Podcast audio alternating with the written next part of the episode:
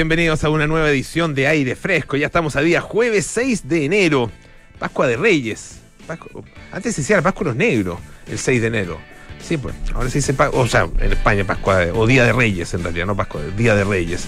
Eh, y, eh, y, bueno, se celebra en España, pero estamos en Chile, así que acá no se celebrará.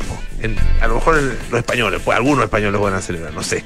Eh, el punto es que ya es 6 de enero, estamos en 89.7 en Santiago, eh, otro día de mucho calor. Ah, Y mañana se viene, mañana sí que se viene terrible, 34 grados se anuncian ah, para este viernes. Estamos también en el 104.1 en Valparaíso, 90.1 en Concepción, 99.7 en Puerto Montt.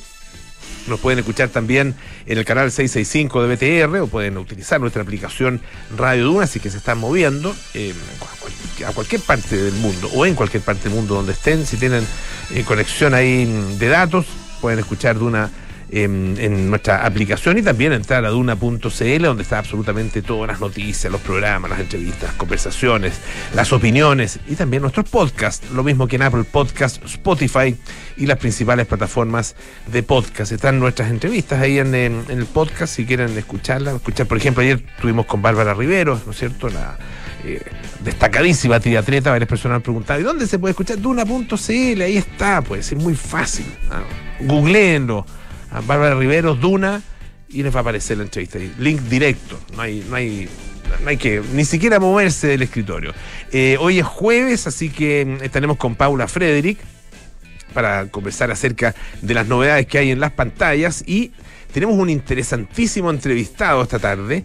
Él es eh, periodista, es eh, escritor, ha estado, ha trabajado bueno, en distintas partes en, eh, en Argentina, en otras partes del mundo, eh, y es el autor de un ensayo que se llama Odorama, una historia cultural del olor así tal cual, del olor, la historia del olor, interesantísimo ensayo em, que eh, explora en los olores que nos han acompañado durante eh, todo el desarrollo de la civilización, incluso antes del desarrollo de la civilización. O en algunos momentos en que ya había civilización, pero a juzgar por el olor parecía que no.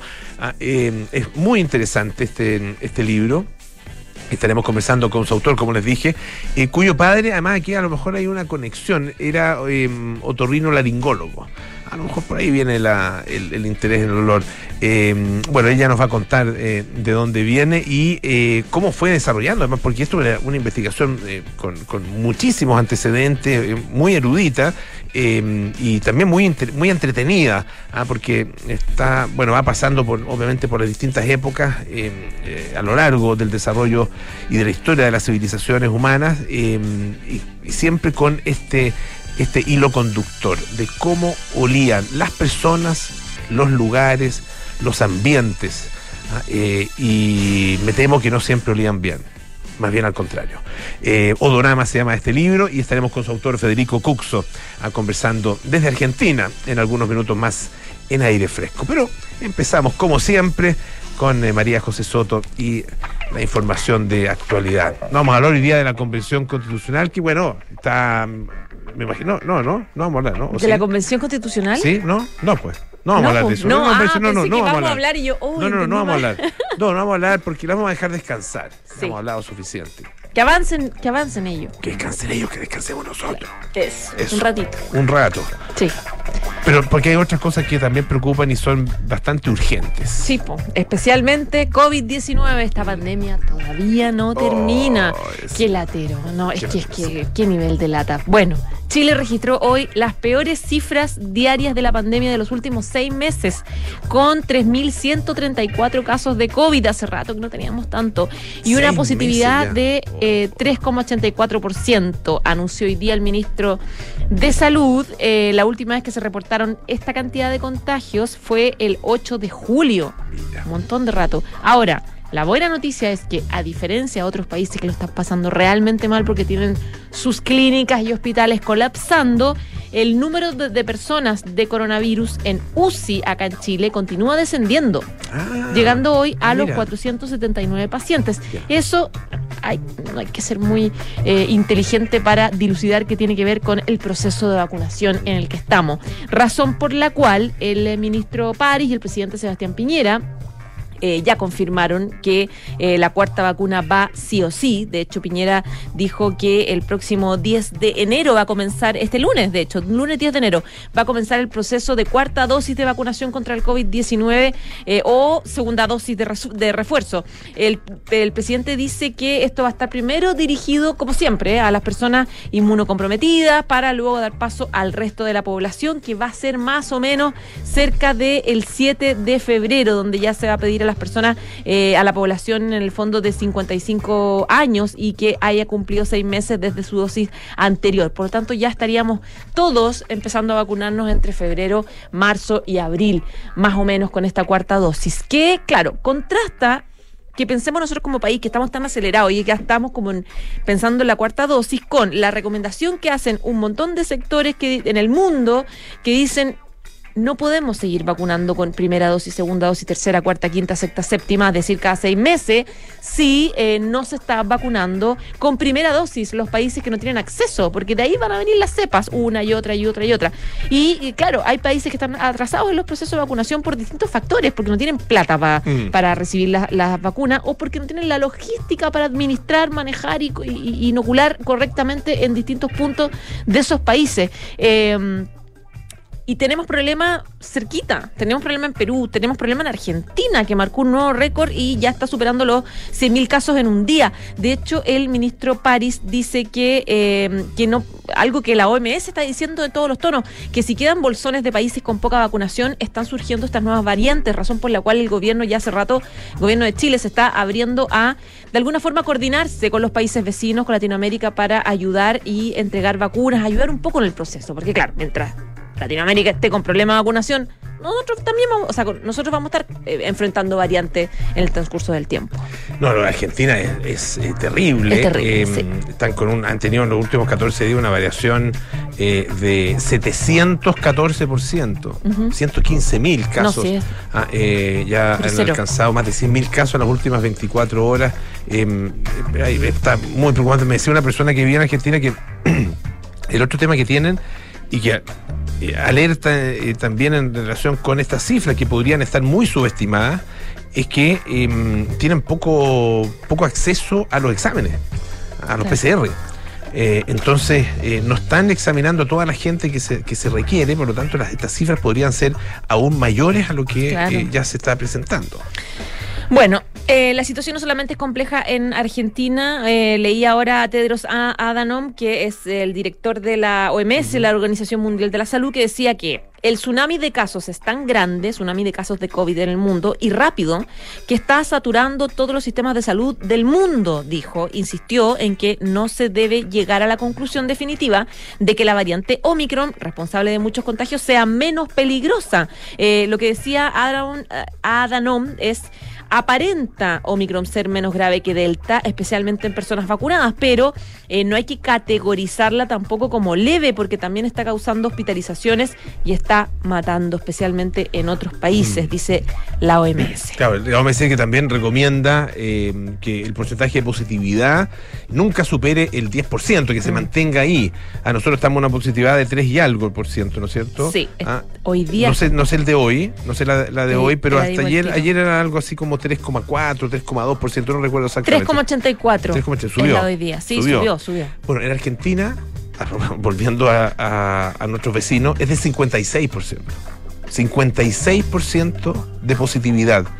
Ah, eh, lo que da cuenta, un poco lo que decíamos, que si se hicieran más exámenes, bueno, el número de eh, casos probablemente eh, aumentaría muchísimo. Así que, ojo, se pueden venir además, bueno, esa es la gran pregunta, ¿no es cierto? Se pueden venir medidas em, para poder controlar, para poder evitar lo, que, lo que ya está pasando en otros países. Em, parece difícil pensar en, em, en, no sé, en cuarentena, pero es que, yo, es que eh, yo creo que no, estamos, a salvo. Claro, no estamos, a salvo. Ahora, hay que yo ser. yo pensaba, perdón, una cosita. Dale. Esto ya está complicado ahora, estamos a 6 de enero. Eh, ¿Qué puede pasar en las próximas semanas? Si es que esto no se controla, bueno, puede seguir subiendo. ¿Qué puede pasar para marzo?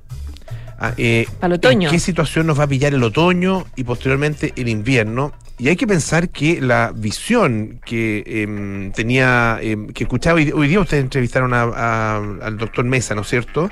En, em, en Sí, ahora en Duna. sí. Y claro, uno hay que, hay que recordar que la última propuesta ah, que hizo el colegio médico, ah, el doctor Mesa es eh, el presidente del colegio médico, y en el momento en que la presidenta era Isquia Siches, fue la famosa propuesta del cortocircuito. Sí, cortocircuito. Entonces, Ahora no había vacunación todavía en esa época. vacunación, claro, era- fue, fue otro minuto, ¿no es cierto? Fue en, en otro, en otro momento. Pero, eh, bueno, no sé cuáles van a ser los criterios, cuáles van a ser las políticas que puede haber eh, para enfrentar lo que hasta ahora aparece como una gran amenaza. Mira, todo, todo tiende a pensar que habría que reforzar un poquito más las fronteras, en el sentido de, por ejemplo, hoy día eh, Mesa del Mm. Colegio Médico decía, habría que reevaluar, por ejemplo, el tema de las cuarentenas, porque a- hoy día, si tú tienes tu, tu carnet de vacunación, digamos, tu, tu pauta completa, tercera dosis, eh, solamente te haces un PCR y estás en cuarentena hasta que dure ese PCR, Claro. que te salga negativo. Bueno, tal vez que puede podría... ser hora. Exacto, Puede podrían ser ser horas, podrías pasarlo en el aeropuerto perfectamente. Eh, eh, se evalúa un poco re- retomar las cuarentenas, cuatro cinco días. eh, eh, es parte de las ideas que se están planteando, pero yo creo que es súper importante ser conscientes de la suerte que tenemos en este minuto en el país y ser responsables en eso, porque claro, si bien estamos subiendo los casos y tenemos ya más de 3.000 casos hoy, es importante recalcar que el número de pacientes COVID hospitalizados continúa bajando descendiendo hoy a 479 pacientes de COVID en unidades de cuidado intensivo, que es lo más bajo desde el 2 de noviembre. Y eso tiene que ver con la vacuna. Entonces, a los que están escuchando, si no tienes la tercera dosis, tienes que ponerte la tercera dosis, porque esto va a durar poquito, porque la variante, esta variante es muy, muy, muy contagiosa. Así es. Así es. La vacuna no puede esperar, como No puede, ah, es prioridad. diría el Papa. Papa Juan Pablo II, sí. Em, sí, pues. ¿Te, acuerdas? Sí, sí, sí. Ya. De Eh. José, muchas gracias. Ya, pues que Tú eras tenga- muy chica cuando vino tenga- el Papa. sí, Tú eras muy. Cuando vino el Papa. Vino el Papa, sí, pues. Sí, yo estaba en segundo En el básico. 87. Me acuerdo que hice un dibujo del avión del Papa. Y me acuerdo de, Ese- mo- de, de- de episodios, de episodios eh, bien fuertes como colectivo. De, de reconciliación. ¿Te acuerdas cómo Sí, estábamos pues. ahí Sí, no, con, fue. con Pinochet? fue- Fue- tengo esos recuerdos muy, muy, familiares. muy potente. Sí, muy, muy Y fuertes. fue al Estadio sí. Nacional. Ah, fuiste al Sí. Estadio. Mucha gente fue al Estadio Nacional. sí. Cuando dijo, ¡miradlo a él! ¿Te acuerdas? Y cuando, y cuando dijo, ¿estáis eh, dispuestos a renunciar al ídolo del sexo? Y toda la gente, ¡no! Pero que ahí, reformuló la pregunta como, Como tenía que hacerlo, de hecho. como, como- claro, como tenía que hacerlo. Ya, pues José, muchas gracias. Un abrazo. Hoy una historia increíble. eh, hay, hay- hay dos historias increíbles que tienen que ver con personas que han, que han salvado su vida. eh, gracias en un, en un caso a la tecnología y en otro caso gracias a una persona anónima. Eh, parto con el de la tecnología, un hombre en Suecia, ¿ah? Eh, un hombre de 71 años sufrió, un ataque al corazón eh, mientras estaba en Suecia, imagínense, diciembre, ¿no es cierto?, paleando nieve, ¿ah? que ser una actividad bastante habitual en Suecia. Y bueno, fue reanimado por un médico cercano gracias a un desfibrilador que fue llevado hasta, allí, hasta el lugar en un dron. Se, se considera este el primer eh, ataque al corazón del cual eh, la persona, la víctima, es, salvada, digamos, y, per- y permanece con vida gracias a un dron o gracias a los drones. Una persona necesita ayuda lo más inmediata posible ah, para, poder, eh, para poder salvar la vida ah, eh, o para poder evitar quedar con, con un daño cardíaco muy, muy, muy potente. ah, eh, y fíjense que el servicio aéreo de, mm, la, de una empresa que se llama Everdrone eh, está que fue que, que se utilizó, está diseñado para llegar lo más rápidamente posible a eh, los lugares y permite a los servicios de emergencia enviar un dron con este dispositivo, con el desfibrilador, eh, a la casa de una persona, eh, poniendo en marcha, con eso además en proceso de salvamento, antes de que llegue la ambulancia. O sea, el dron llega antes con el desfibrilador y si hay alguien que lo pueda ocupar, bueno, ahí se, se utiliza. En, este caso, eh, los servicios tardaron apenas tres minutos en llevar el desfibrila- desfibrilador a la casa. Y bueno, un transeúnte que casualmente era médico, iba de camino a su trabajo, lo utilizó con este paciente y le eh, además le había ya practicado reanimación eh, cardiopulmonar.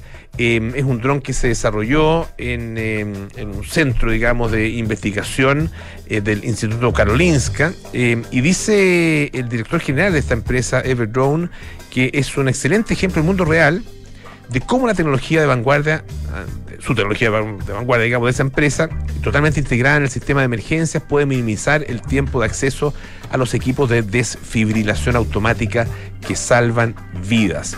Ah, en un estudio piloto que se hizo em, durante cuatro meses, se probó este programa de rescate a través de drones y recibieron 14 alertas de infarto que podían ser objeto de drones. Eh, los drones despegaron en 12 de los casos, en 11 se entregaron con éxito los desfibriladores y 7 de esos desfibriladores se entregaron antes de que llegara la ambulancia. Interesante esta experiencia. Y la otra, que ya es una, historia distinta, eh, no sé si a lo mejor lo vieron, eh, ocurrió en eh, Canadá em, estaba, estaba realizando su partido de hockey. Ah, em, estaban los, eh, el equipo de Vancouver contra el equipo de Seattle, ah, eh, nor- norteamericano. eh, y una mujer, una joven, que se llama Nadia Popovich, vio y mi- miró, digamos, a el, em, al entrenador de uno de estos equipos, de, de Vancouver. Bueno, él se llama Brian Red Hamilton y lo vio y consiguió, no sé de qué manera, ah, eh, parece que le pidió el, el teléfono porque estaba ahí en medio del partido, qué sé yo, le, pide- le hace señas le- hasta que finalmente logra llamarle la atención y le escribe un mensaje. Y el mensaje decía, el lunar en la parte de atrás de tu cuello es cáncer. Ah, eh, bueno, él recibe el mensaje y se, obviamente que se preocupa. Ah, efectivamente tiene un lunar en el cuello, se preocupa y dos días después fue al hospital y le diagnosticaron un melanoma en fase 2 que requería una intervención de urgencia.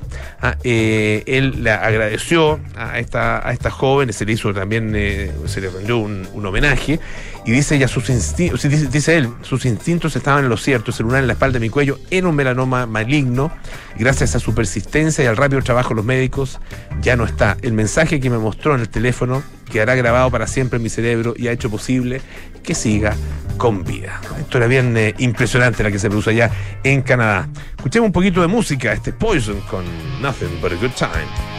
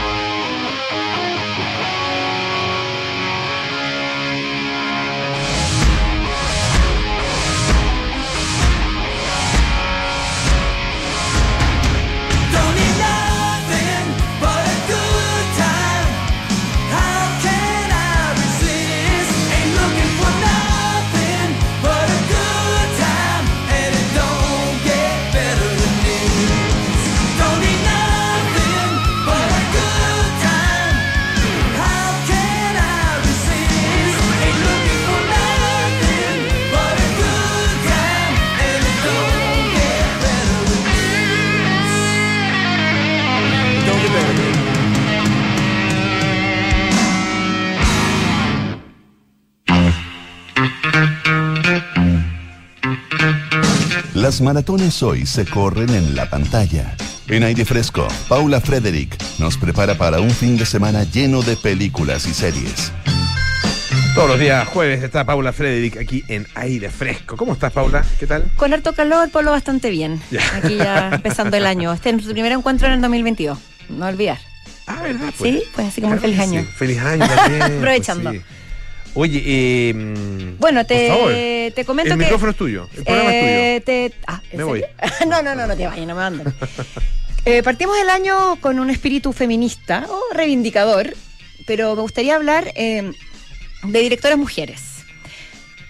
Eh, partiendo de la base de que, hay una de que la película más vista o más exitosa en esta primera semana del 2022 ha sido una película debut dirigida por una actriz, una mujer que es Maggie Gyllenhaal. La película es The Lost Daughter o La hija oscura, que está basada en una novela de Elena Ferrante, que ese es el nombre en italiano, La filia oscura. Ah, creo. perfecto. Sí, y en, Ya. y en inglés se llama The Lost. Daughter. Ah, ya. La hija perdida. La hija perdida, es una- un mix ahí. Pero, pero a raíz de eso, justamente ayer en esas sincronías de la vida y dándole vuelta al tema de la dirección femenina y de los temas femeninos de las películas, me tuve la suerte de ver un documental que están dando en el Cine Arte Alameda, que se encuentra ubicado actualmente en el Centro de Extensión del Instituto Nacional, ahí en Arturo Prat 33 que se llama Be Natural, la historia eh, desconocida de Alice Guy, la primera mujer cineasta de la historia de la humanidad, que hizo, más de 100 películas desde el 1900 en adelante, que trabajó con los hermanos Lumière, que fue anterior a George Méliès en cuanto a descubrir trucos y narración de ficción en el cine, y que durante la, a lo largo de la historia ha sido ninguneada sistemati- sistemáticamente olvidada en los libros de historia del cine y por los académicos de la materia e incluso sus películas se le han atribuido a otros directores de la época. increíble. Ella murió a los 92 años eh, con- luchando por darse a conocer y el, y el documental es una especie de reivindicación que muestra esta construcción de su historia, sus películas, narrado por Jodie Foster, donde varios directores, artistas, eh, actrices hablan sobre la figura de ella. Así que muy recomendable para que los quienes quieren ir a verlo a Cine Arte Alameda. Buenísimo. Y a raíz de este gran documental, eh, vamos a hablar hoy de The Lost Daughter, protagonizada por Olivia Colman, la grandísima actriz británica que entre otros está en The Crown. Fue una de las Hizo la reina Isabel en The Crown. la reina claro. Isabel fue una de las protagonistas, bueno, en The Father con Anthony Hopkins, era la Ah, hija. claro. Y también protagonizó eh, la película. La favorita. Sí, que, es una locura que a mí me encantó. Junto con Dakota Johnson y con Jessie Buckley. Y dirigida por Maggie Gyllenhaal, esta actriz que hasta este minuto no había dirigido nunca una película. Y es una obra, bueno, como les decía antes, va a ser una novela italiana que habla sobre una mujer en sus años, en los 40, 50, que es Olivia Coleman, que llega misteriosamente a una isla en Grecia a pasar unas vacaciones, una académica, de experta, que habla varias lenguas, escribe libros. Es traductora, claro. Es traductora. Mm, mm. Y ella observa una familia de norteamericanos que también está pasando las vacaciones ahí. Especialmente se detienen una mujer y su hija, la relación de ella. Y así la película nos va haciendo a través de flashbacks, donde la muestran a ella cuando joven, con sus dos hijas, protagonizada por Jessie Buckley, que hace de ella cuando joven, cómo ella se relacionaba con la maternidad, con su, con su éxito profesional. Se- ella se va sintiendo identificada con ciertas cosas que va viendo, ciertos signos, va mostrando también su debilidad y su pasado, entre comillas, oscuro, que carga y que aún no la, no, no la libera. Es una película de mucho primer plano Mm. que muestra un lado de la maternidad y de ser mamá muy, muy innovador, que precisamente Maggie Gyllenhaal dijo que al leer la novela la escogió porque nunca había visto, nunca había pensado o había visto tan claramente ese punto de vista en, un- en una obra de arte o en una novela o en una película. Mm, Que parece que está muy presente. Yo no, no leí, leí solamente el primero de los libros de Elena Ferrante. Sí, el de mi- la, mi- la mi amiga, amiga- estu- mi amiga estupenda. Sí, Ah, que también eh, es una no- también se hizo serie. Exacto. Sí, exacto. también está en Netflix. de Eh, hecho. Pero por lo que por lo que me han contado, digamos, Sí. en, en las novelas posteriores, ah, que esta historia, esta saga, ¿no es cierto?, de, las de, estas- de estas amigas, eh, aparece ya eh, esta visión. eh, Claro. eh, ¿cómo, cómo definirla? Es Eh, compleja porque tampoco les queremos contar todo lo que pasa. Pero esta, esta visión, siento yo, Polo, no sé si estás de acuerdo conmigo, con que no porque uno ame infinitamente a sus hijos, eh, sí, o si eh, significa, o sea, no porque uno renuncia a estar siempre con ellos significa que no los ame. No sé, como que se, se, mm, se produce un o- conflicto o ahí un poco extraño. o- claro, y porque- porque que el amor no, no siempre va que- de la mano de, de la renuncia. Y la visión que existe de la maternidad está muy eh, estereotipada, digamos, eh, caricaturizada eh, en términos de eh, la entrega, la generosidad, la renuncia, sacrificio. el sacrificio. de Desde la el dolor de la del parto en adelante. de la mujer, digamos, hacia, Claro, su- hacia sus hijos. claro. Eh, eh, esta, y esta se, se- se da, se, se- se, obliga, digamos, de alguna manera eh, a, em, a, a través de esa construcción de una imagen a que no puede haber otro tipo de, de emoción, de sentimiento frente efectivamente a la crianza de los hijos. Ah, eh, sí. se tiene que dar solamente de esta manera Hay idealizada. una sola forma de amar y de entregarse Claro. como madre. Claro. Y a mí me parece que lo que tú dices es cierto y se, y se da de manera bastante sutil. No siento que haya juicios ni que tampoco haya polarizaciones en cuanto a cómo se muestra el personaje, tanto en el presente como en el pasado. Más con los personajes que, de, por ejemplo, el personaje de Dakota eh, Johnson. Quizás dije Fanning ahora, no sé. Dakota, antes, Dakota Johnson. No dijiste Dakota, sí. Ah, yo dije Sí, Dakota. sí. Que, que en el fondo está ahí en que Olivia, que ya viene, el personaje de Olivia ya viene más de vuelta, observa cómo esta mujer de veintitantos años está ahí en 16 entre entregarse o seguir sus instintos Mm. que no tienen que ver quizás con su hija. Entonces ahí, ahí muestran todos los puntos de vista y lo desarrollan, siento yo, de una manera muy natural, sin, sin exageraciones ni discursos moralistas. Es un tremendo debut, este, el de Es un tremendo debut, Que además muy- es una tremenda actriz. Tremenda, es muy inquietante, diría yo, la película también, es bastante agotadora, te sumerge con todo, o sea, uno no sale del estado y ella como que se enamora de sus personajes, así como que como los observa, siento yo, como los, como los retrata, es bastante particular. Sí. Eh, bueno, ya oscariable, eh, Es sobre, sí. sobre todo eh, Olivia Colman. O sea, Olivia Colman, Colman seguro era, Sí. ella ya obtuvo el Oscar por la favorita, de hecho. claro. ganó el Oscar. Estuvo nominada a, por The Father. Tengo la- creo que no lo ganó, pero estuvo nominada. Lo ganó Anthony Hopkins. Y yo creo que puede ser también que esté en alguna nominación por ahí Jesse Buckley o incluso Dakota Johnson, que yo a mí me parece un gran valor ella, bien joven, ha hecho algunas películas un poco más light, pero ella se ha ido metiendo en... Y es probablemente dirección. Sí. Dirección yo creo que es una candidata de todas maneras que va a estar presente. Buena película, buena recomendación. Paso el último dato. Ya, Hay otra película de directora mujer. En Netflix está Jane Campion, la película de Power of the Dog. También es muy recomendable. Ah, he escuchado muy buenos Sí, comentarios. Y también está en Netflix. Ya. Así que las, las mujeres, las directoras mujeres ahí que se meten en la problemática de mujeres, está bastante po- potente el tema. Y hay varias. Así que, que honran a nuestra Alice Guy, volviendo hacia atrás, Perfecto. para que lo tengan presente. Bueno, yo, fíjate, una de mis, de mis, eh, eh, directoras, director, directora, digamos, eh, favorita, que, he visto algunas de las, de las películas más lindas, es Mira Nair, ah, Sí. eh, que es eh, una directora eh, india, Sí, no es que... tremenda, Tremenda. tremenda directora. Sí, bueno, es que, bueno, y también, es, también está Agnes Gard, está, o sea, Bag, Bagda, hay tantas. Mm. Si empezamos en ese tema y no, no paramos más. Ya, pues, hay muchas. excelente. Muchas gracias, Paula. Gracias a ti, muy bien. Hasta el próximo jueves con Paula Frederick. Eh, varias cosas importantes. La Universidad de San Sebastián cuenta con cuatro hospitales de simulación clínica en cuatro regiones del país. Universidad San Sebastián, una gran universidad que avanza y crece. ¿Hace cuánto no revisas tus inversiones? Bueno, ValueList es una plataforma de seguimiento de inversiones que elimina ineficiencias en tu desempeño y monitorea costos, rentabilidad y liquidez. Conoce más en www.valuelist.cl. Hacemos una pausa, volvemos con más aire fresco. Esto es Radio Duna.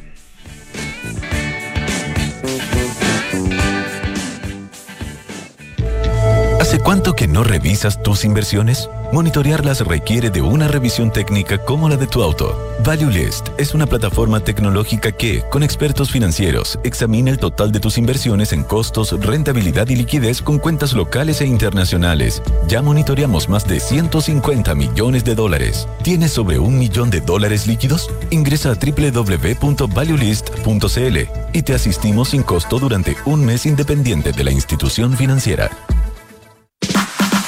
Sobos Autoriza es tu aliado en el desarrollo y gestión digital de tu negocio. Obtén tu certificado digital en www.autoriza.cl y comienza a emitir facturas y realizar los trámites de tu empresa 100% en línea. Ahorra tiempo y papel con el certificado digital de Sobos Autoriza y haz crecer tu negocio con el respaldo de una compañía líder en soluciones electrónicas. Sobos Autoriza, tu aliado en certificados digitales. En la Universidad San Sebastián reconocemos el esfuerzo y la excelencia académica. Es por eso que contamos con un programa de becas que permite a los futuros estudiantes complementar las becas USS por su buen rendimiento en la PDT, con los beneficios del Estado, cubriendo hasta un 100% del arancel por la duración formal de la carrera. Pueden conocer su beca y solicitar su certificado en simulador.uss.cl. Universidad San Sebastián, una gran universidad que avanza y crece. Hace 28 años The Smashing Pumpkins editó el disco que los transformaría en líderes de la escena alternativa. Siamese Dream, con la producción obsesiva y el estilo personalista de su líder Billy Corgan, entregó un puñado de canciones que ya son clásicos de ese rock que floreció en la década del 90. La historia y las canciones de Siamese Dream, de los Smashing Pumpkins, la revisamos esta noche desde las 8 y media en Sintonía Crónica Discografía, aquí en Duna, Sonidos de tu Mundo. Ya no les queda nada para irse de vacaciones, ¿no? Sí, y lo mejor es que nos vamos dos semanas. Oye, a todo esto, ¿ustedes tienen alarma? Sí, la de Verisur. ¿Y qué tal? Nosotros buscamos instalar una antes de irnos. Mira, la contratamos justo antes de las vacaciones y la verdad es que nos fuimos mucho más tranquilos. Se la recomiendo. Ya, llegando a casa los llamamos. Protege lo que más te importa con alarmas Verisur. Tu hogar monitoreado las 24 horas del día. Llama al 600-385-0003 o calcula online en verisur.cl. Este verano, activa Verisur. Activa tu tranquilidad. Estás en aire fresco con Polo Ramírez. Ya estamos de vuelta aquí en aire fresco. Sobos Autoriza te acompaña en el proceso de transformación digital de tu emprendimiento. Obtén tu certificado digital en www.autoriza.cl para empezar a facturar de manera electrónica, facilitar la gestión de tu empresa y hacer crecer tu negocio. Bueno, tenemos, ya al teléfono a nuestro entrevistado de esta tarde. Eh, él es el autor de un libro interesantísimo ah, y apasionante también que tiene que ver con algo, con uno de los sentidos que de repente uno no le da toda la importancia que requiere y que merece, que es el olfato. Eh, el libro se llama Odorama, Historia Cultural del Olor, así, tal cual, del olor. Ahí estamos con su autor Federico Cuxo, ah, desde, desde Buenos Aires. No sé si está en Buenos Aires, Federico, ¿cómo estás? Muy buenas tardes. Hola, ¿qué tal? Buenas tardes. Sí, en Buenos Aires. Un gusto. Gracias por la invitación. No, muchísimas gracias a ti. Eh, la verdad que es un libro bien, eh, bien, muy interesante y muy apasionante. Y, y yo la- una de las preguntas que me hacía es, bueno, ¿cómo eh, llega alguien a interesarse de esa manera para hacer con eh, para hacer una investigación y escribir un ensayo de esta magnitud y de esta de esta profundidad sobre el olor? ¿Cómo fue eh, en este caso? Eh, es llamativo, ¿no? Porque cuando cuando le cuento a la gente que escribí o cuando en su momento estaba trabajando en este libro, la gente no, no primero no podía entender cómo cómo un, un tema así podía ser ab- abarcado, ¿no? Como con un libro, cuando en realidad, el, como todos sabemos, el olor eh, nos afecta física y psicológicamente de una manera que, que cuando estamos frente a una taza de café o de chocolate o cuando, no sé, olemos a nuestros amigos, seres queridos, eh, tenemos una conexión con ellos, no nos cambia el ánimo. Y en mi caso me pasó que cuando en el año 2015 yo me fui a, a vivir a Estados Unidos por una beca de investigación en la Universidad de Harvard, eh, lo primero que noté cuando estaba viviendo en Cambridge, cerca de Boston, era un, olor muy muy permanente, ¿no? Que es el olor a canela. Es un olor muy que todos conocemos cómo huele la canela, pero en Estados Unidos, al menos en, en la zona donde yo vivía, eh, era un olor estaba un olor permanente, estaba en todos lados. Y ahí me, me empecé a preguntar por qué la sociedad estadounidense es tan fanática de ese olor y hay un hay una razón detrás de eso, ¿no? Entonces, eso fue como una especie de puerta que se abrió y empecé a entrevistar a, a perfumistas, a sociólogos, pero en realidad lo que es el libro, más que un, un tratado académico aburrido, es, lo que yo trato de hacer es contar historias. Que yo creo que cada persona tiene una historia particular con el olor. Yo te pregunto a ti qué olores eh, recuerdas de tu infancia o qué olores marcan, no sé, tu hogar o tu familia, seguramente tendrás unas respuestas originales, ¿no? Claro, a uno se le ocurren eh, de- de- eh, de- olores de, de cosas, eh, de objetos, de personas y también de situaciones. A mí uno de los olores que nunca se me, se me olvida es el de, de la calle regada. Que, que es un olor que, me recuerda, no sé, las tardes de verano, me, me- transportan absolutamente. Y yo creo que, bueno, claro, cada persona tiene, tiene los, sus favoritos. Claro, pero fíjate que, que, que cada persona que ha existido en la historia de la humanidad tiene una memoria olfativa única. Y eso es muy, muy interesante, porque cada persona usualmente, cuando uno hace una, una, una biografía, una autobiografía y recuerda los grandes momentos de la vida de uno, quizá no se pone a pensar en los olores. Yo te aseguro que hay olores que marcan épocas. Hay olores que quizá te marcaron cuando tenía 10 años, 10 años o cuando viajaste, o cuando conociste a una pareja, o, o es, es interesante lo que yo siempre le digo a, la- a la- a los lectores o a la gente que, que me sigue por redes sociales, lo- los aliento a hacer una bio- a que cada uno haga una biografía olfativa, que, que de alguna manera enumere cuáles son los olores que marcan su vida, cuáles son los olores que te parecen placenteros, olores, incluso olores que están en tu propia casa, los hueles y te llevan a otra época o a otra cultura, a otro país. Porque eso es lo interesante con los olores. Uno puede viajar en el tiempo, es como si fuesen los olores, es como una máquina del tiempo. Y también uno puede viajar a otros lugares, ¿no? Uno cuando huele el orégano, uno puede, a partir conociendo la historia del orégano, viajar a la zona del Mediterráneo, el ajo, por ejemplo. El ajo era un, eh, era un alimento, bueno, eh, eh, que estaba muy presente en el antiguo Egipto, porque eh, en tanto en Egipto como en Roma se asociaba el ajo a la fortaleza y a la fuerza, y formaba parte de la dieta, por ejemplo, de los hombres que construyeron las pirámides, ¿no? Entonces, eso es lo interesante. Detrás de cada olor que olemos hay historia, ya sea de su origen, ya sea de lo que producen nuestros cerebros, o ya sea también de lo que marca cuáles son los olores comunes de una nación, ¿no? O sea, eso, eh, si bien yo he viajado varias veces a Chile, uno podría preguntarse cuáles son los olores de la identidad chilena. Por ejemplo, si uno habla de la, de la identidad argentina, el olor a mate, el olor a asado, son olores muy muy propios de la argentinidad, ¿no? Y yo estoy seguro que si uno se, si ponen, si se ponen del otro lado de la cordillera a pensar cuáles son los olores de Chile, seguramente uno podría hacer un- una, una enumeración, no sé, el olor a pisco, por ejemplo. claro, pues, pues eh, es una posibilidad. eh, se me está ocurriendo, estoy pensando en, en más que en Chile, en, en algunas ciudades, eh, y desgraciadamente hay ciudades, y, y con esto quiero conectarlo con, con eh, la, la siguiente pregunta. Hay ciudades que desgraciadamente tienen eh, olor, por ejemplo, a orina. Básicamente lo que uno huele es olor a orina. Eh, y eso me lleva a eh, un, una- un- un tema que es muy interesante en el libro, eh, porque es la historia del olor.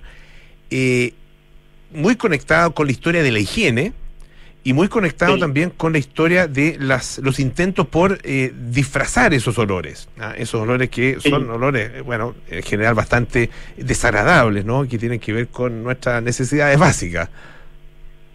Sí, fíjate que, que con, a ver, yo hablo, utilizo mucho la, eh, estudio el olor, el, el- el olor, el olor revela eh, grandes grandes transformaciones en la historia de la humanidad. Uno, a partir del, estudio del olor, uno puede eh, analizar y explorar, como dijiste, la historia de la higiene, cómo fueron cambiando nuestros hábitos, en cuanto eh, también como los mandatos sociales. es un cuerpo higiénico, limpio, ha cambiado a lo largo del tiempo. También uno puede analizar los cambios en la gastronomía, los cambios en las ciudades, los cambios incluso en la tecnología. Antes de la aparición del automóvil y el olor a caño de escape, lo que abundaban en las ciudades era el olor de, excrementos de caballo.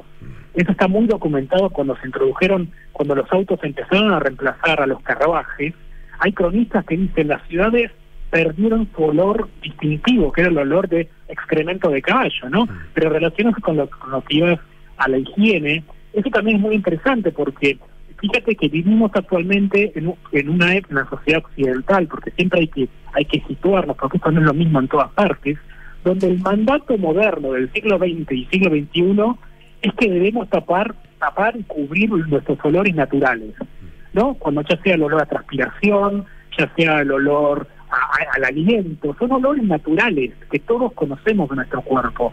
Pero ve tú a una reunión social oliendo a transpiración o con mal aliento, e inmediatamente vas a ser como corrido o, o mal visto, ¿no?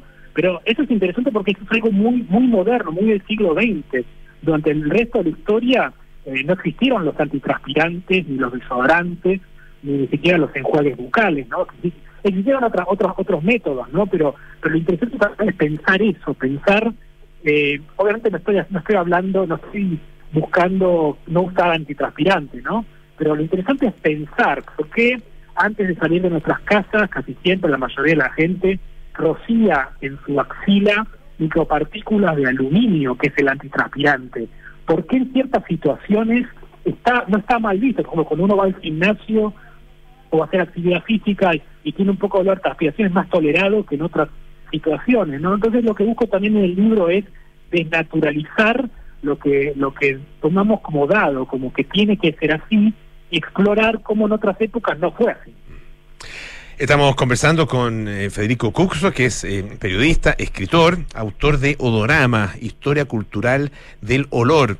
Eh, tú haces un, repaso de eh, las características y la relación, digamos, con el olor eh, de distintas eh, épocas del desarrollo y de la historia de la civilización. Pasamos eh, por Egipto, por Grecia, por Roma, etcétera. Ahí vamos avanzando en, a lo largo de lo- del tiempo.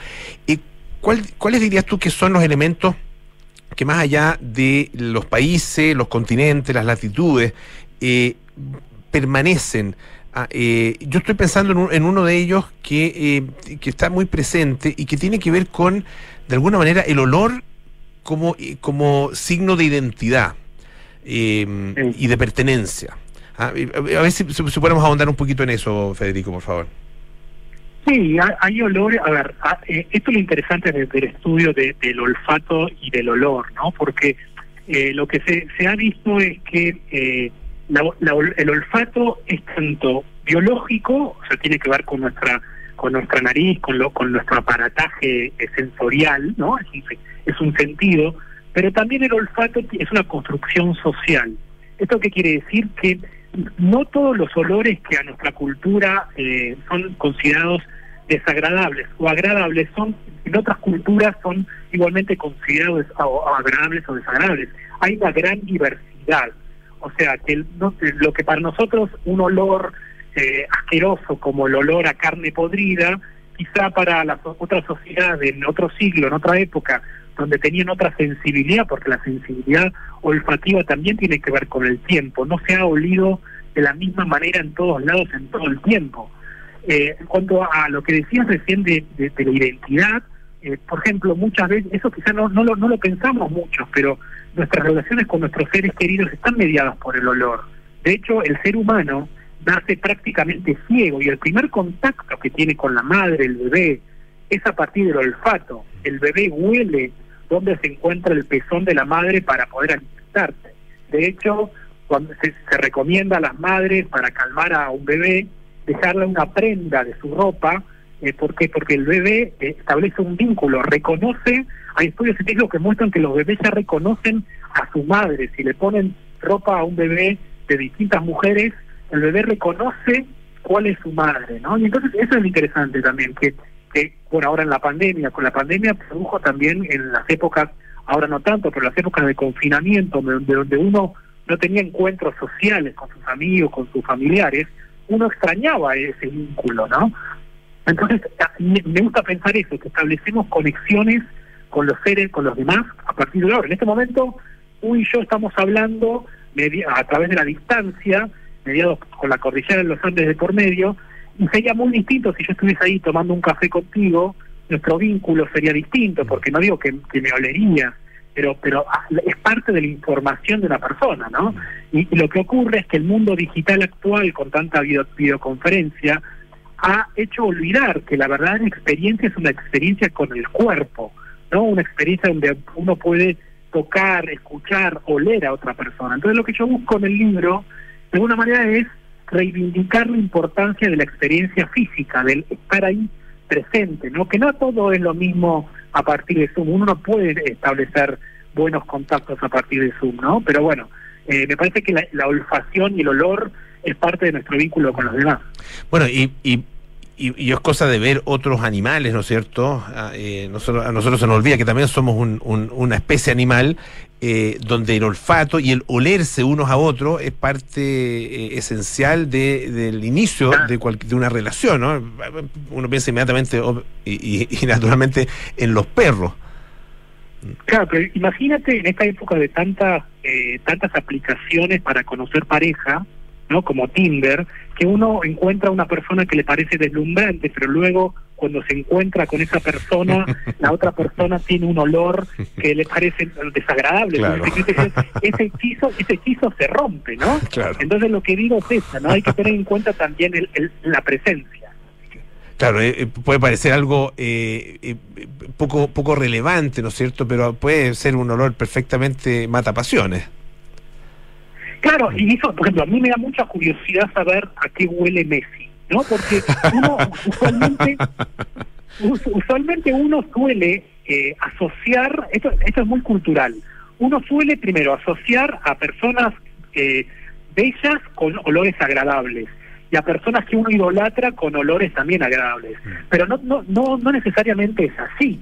Quizá ese hechizo se rompería si yo me encontrase alguna vez a Messi, ojalá ocurriese, porque es uno de los grandes ídolos, y en ese encuentro eh, eh, oliese mal, y es como te decía recién en una cita, ¿no? Es como que de repente oler mal a otra persona, ese hechizo se rompe, ¿no? Entonces, eh, eso, eso también es muy interesante, cómo se ha criminalizado, esto tiene que ver, yo hablo mucho en el libro, de lo que se llaman prejuicios olfativos, porque cada cultura ha, ha- ha asociado con malos olores a los enemigos.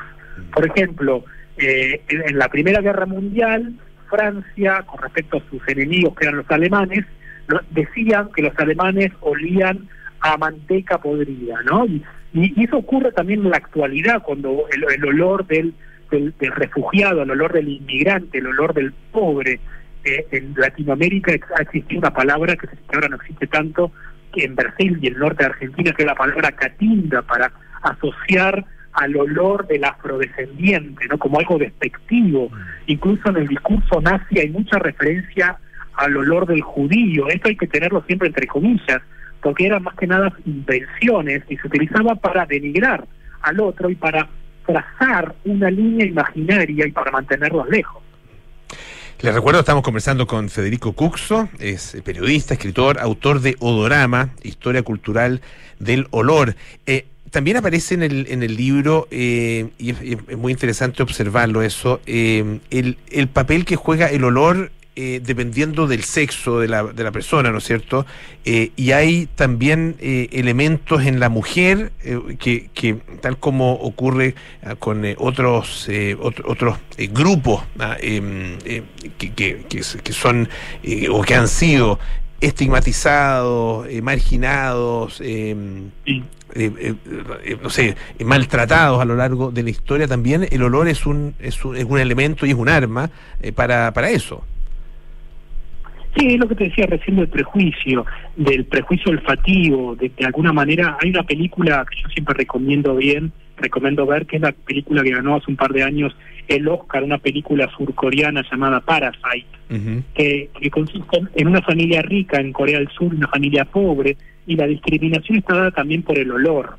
De alguna manera la, la familia rica discrimina a los pobres a partir de ese olor, ¿no? Entonces, lo, lo interesante es que cuando uno se pregunta qué es un olor, ¿no? Un olor, eh, sobre todo, ¿cómo, ¿cómo uno tiene un olor? El olor en verdad es el resultado de, varias cosas, de la higiene, ¿no? de los alimentos que uno come, de la genética, de la edad. Sabemos, por ejemplo, que un niño huele de una manera distinta que un anciano, porque el olor también tiene, tiene que ver con, con las bacterias que habitan en nuestro cuerpo, tiene que ver con las glándulas que, que, que- que segregan nuestros cuerpos, que tenemos y segregan nuestros cuerpos.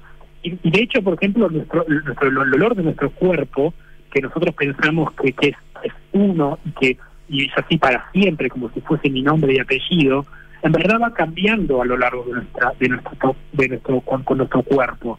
O sea, porque tiene que ver con la edad, como te decía, el cuarto de, no sé, cuando uno va a un, a un lugar donde hay jubilados y gente mayor, huele, eh, ese olor es distinto al olor del cuarto de un adolescente. Entonces, eh, con respecto a lo que decías del olor de la mujer, siempre se lo ha de alguna manera criminalizado. O sea, la mujer, hay un mandato social que indica que la mujer siempre tiene que oler bien. O, y oler bien, ¿qué quiere decir en nuestra sociedad? Olor a flores, olor eh, como un olor así etéreo. En cambio, el hombre, esto también se puede analizar mucho en la historia de la publicidad, el hombre tiene que oler a, a, a cigarrillo, oler, oler a cuero, oler, a- oler a, tabaco. O sea, es como que ha- se ha asociado a cada género un mandato de cómo debe oler. Y Esto se, se ve en la actualidad mucho, ¿sabes dónde? En las publicidades de perfumes. Si se analizan las, las, las publicidades o afiches de perfumes, verás que los, los perfumes femeninos se venden siempre como eh, aromas que, como te decía, florales, delicados. En cambio, los perfumes masculinos están vendidos como que te, que, te dan al que lo compre, el que lo que rocía con ese perfume en su cuerpo, eh, tiene que ver con la aventura, con la autonomía, con, con, con algo que, que, que va más allá de, de lo liviano, ¿no? Entonces, es interesante ver cómo ciertos ciertos estereotipos se reproducen cuando en realidad en la naturaleza no hay olores ni femeninos ni masculinos. O sea, el olor de una flor no es un olor femenino ni masculino. De hecho, eh, eh, en la historia de los perfumes, eh, antes del siglo XIX, eh, hay reyes que destacaban que sus perfumes favoritos eran con olores a flores, ¿no? Entonces, eh, eso sí, cuando uno va al supermercado, por ejemplo, y va a la góndola de los desodorantes, a mí me sorprende todavía ver cómo hay, hay desodorantes rosas, con envoltorio rosa, con el- y otros azules. Y, una de las tendencias que, están, que, que yo recomiendo seguir mucho en la actualidad en la perfumería es la perfumería sin género, que son perfumes que no son ni para hombres ni para mujeres. Uno, tanto una mujer como un hombre pueden usarlos. Entonces, eso también es otro otro tema interesante para, para estudiar o desnaturalizar, ¿no? Estamos conversando con Federico Cuxo, les recuerdo, eh, autor de Odorama, eh, Historia Cultural del Olor. Eh, entiendo una, una última cosa, que tu padre era otorrino-laringólogo, ¿no? Sí, es, ¿Sí? sí, sí, viviendo. Eh, eh, ah, eh, es, ya, ah, perfecto. Eh, y, y claro, ¿ves alguna conexión ahí con tu con esta pasión por el olor? Claro, eso, eso me- cuando me, me han preguntado cómo surgió este, este libro, es algo que me surgió, que, que lo empecé yo a relacionar incluso cuando ya ya tenía hecho el libro, porque Ya. mi madre es, es obstetra, mi madre es obstetra y mi padre es otorrino laringólogo, y, y no sé si no sé cómo, cómo ha ocurrido contigo con, con- con tu primera conexión con, con los libros, pero en mi caso ha sido a partir de la biblioteca de mi padre y de mi madre, Sí, ¿no? claro, claro. Entonces, y yo siempre bromeo que la biblioteca familiar, o sea, esos primeros libros que cuando uno empieza a leer, o más o menos a los 13, cuando tiene más curiosidad, empieza a leer, la biblioteca de mi familia estaba dividida entre narices y tratados médicos de cuello, tratados médicos de vaginas y, y úteros por lado de mi madre. Pero, pero, lo- pero más allá de más allá de eso, a mí lo que siempre me ha interesado es contar historias y eso tiene que ver con mi trabajo como periodista de ciencia. Y lo que encontré eh, al empezar a estudiar el olor es que había historias detrás de cada olor, cada olor, olor que, que uno que uno encuentra, ¿no? Y por ejemplo el olor a chocolate, ¿no? Como como grandes personalidades a lo largo de la historia, yo no sé, pienso en Cleopatra, Julio César, Gengis Khan, nunca olvidan el olor a chocolate, porque el chocolate se importa de América a Europa en el siglo XV y XVI. Entonces, e- eso, eso, me fascina, ¿no? Como el olor de la, de la frutilla o de la fresa que surgió en Chile, tampoco, porque eh, tampoco estas personas nunca disfrutaron el olor de, de la frutilla o la fresa, ¿no? Entonces, eso es lo que me fascina contar, y eso es lo que también busco que cada persona que lea o no el libro, obviamente que quiero que lea el libro, me parece que, es, que, son, que son temas para contar, en cada, la persona hable de los olores, qué olores te parecen agradables, desagradables, pero ir más allá del agradable o desagradable. Es- Este olor sí. me recuerda a un familiar que murió, o, o porque eso también nos conecta con personas que quizá no están. Y eso es lo lindo del, del, del pensar en el olor. Absolutamente, y el libro ayuda, eh, por supuesto, a, a tomar conciencia eh, y a revivir ah, de alguna manera esa, a, a vivir eh, esa, esa experiencia ah, eh, y estar atento a justamente a, a los olores que sentimos habitualmente. Federico Cuxo, muchísimas gracias por esta conversación con Radio Duna, que esté muy bien, un abrazo. Un abrazo, muchas gracias por la invitación. Un saludo. Bueno, ya nos vamos. Viene cartas notables con Bárbara Espejo, hoy de Simón Bolívar a Manuelita. 19 horas, nada personal con Matías del Río y Sebastián Rivas. 20 horas, terapia chilense con, Nicolás Vergara, Arturo Fonten y Gonzalo Rojas May. Y a las 20.30 horas, sintonía crónica discografía con Bárbara Espejo y Rodrigo Santa María. Nosotros nos juntamos mañana a las 6 de la tarde para más aire fresco. Chao.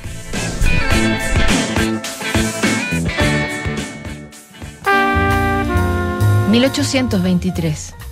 En Chile se celebra el Parlamento Tapihue entre loncos mapuches